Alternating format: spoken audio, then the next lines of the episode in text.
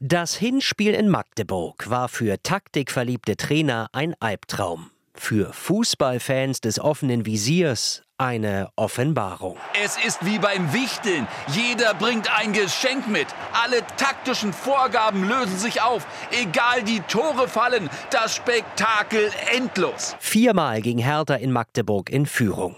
Am Ende kassierte die Mannschaft Anfang September eine ganz bittere Niederlage. 6 zu 4, der Endstand. Das Stadion in Magdeburg explodiert in diesem Augenblick.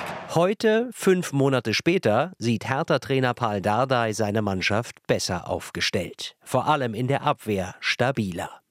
Auch weil zuletzt beim Auswärtssieg in Fürth der erst 18-jährige Pascal Clemens in die Innenverteidigung rückte. Die anderen Hertha-Abwehrspieler hatten im Hinspiel in Magdeburg größte Probleme. Ich glaube, die Pascal lasse ich in die Position spielen, weil mit der Erfahrung ja, in Magdeburg, viele kleine, bewegliche Spieler können damit nichts anfangen. Ja.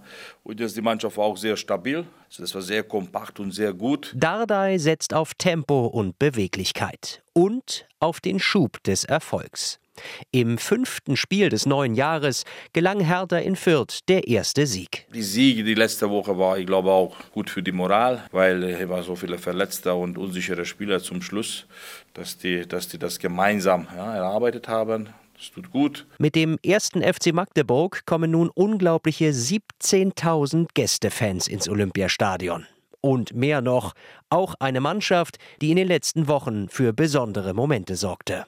Gegen den Tabellenzweiten Holstein Kiel gelang Magdeburg ein Unentschieden und als erste Mannschaft in dieser Saison konnte der FCM Tabellenführer St. Pauli schlagen. Ein guter Gegner, haben sie auch die eigene Stil, auch defensive Verhalten, auch wie die Offensiv spielen. Wir sind vorbereitet. Bei Hertha freuen sie sich auf eine besondere Heimpartie auf ein Schützenfest mit dem Ausgang wie im Hinspiel. Die Tore fallen, das Spektakel endlos. Würde Trainer Dardai zu gerne verzichten.